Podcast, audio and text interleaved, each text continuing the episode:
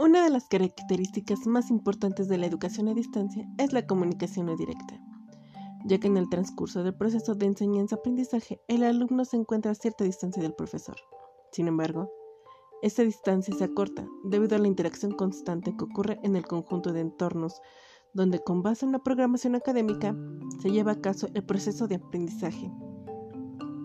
Este espacio, denominado como espacio virtual y ambiente de aprendizaje, se refiere a entornos virtuales de trabajo, donde se disponen diversas herramientas, materiales y servicios que permiten que profesores y estudiantes puedan realizar sus respectivas tareas en un entorno digital.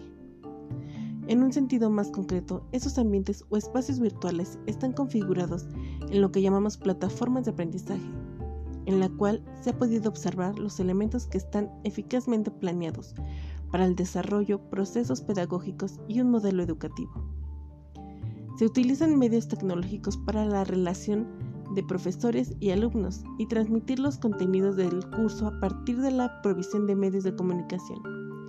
Esos ambientes suscitan la colaboración de los alumnos, les ayuda a centrarse en los aprendizajes, mejoran la motivación y el interés, favorece el espíritu de búsqueda, promueve la interacción y estimula el desarrollo de ciertas habilidades intelectuales, como el razonamiento, la resolución de problemas, la creatividad y la capacidad de aprender. Aquí cinco consejos para la modalidad educativa a distancia. 1. Organización. Define la creación de los espacios digitales para el dictado de las clases. 2. Implementa nuevos medios de comunicación la creación de espacios digitales para el aprendizaje o aulas digitales. Supone una transformación de la comunicación entre tutores y alumnos, entre compañeros y el contenido, como es Zoom, Google Meet, WhatsApp y Skype. 3.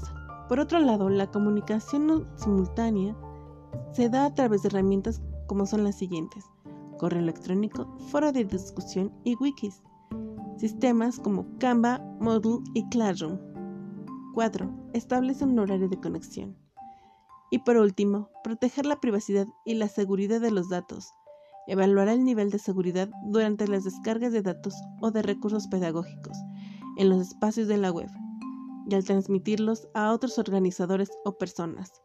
Velar porque la utilización de las aplicaciones y plataformas no afecte la, la privacidad de los alumnos. thank you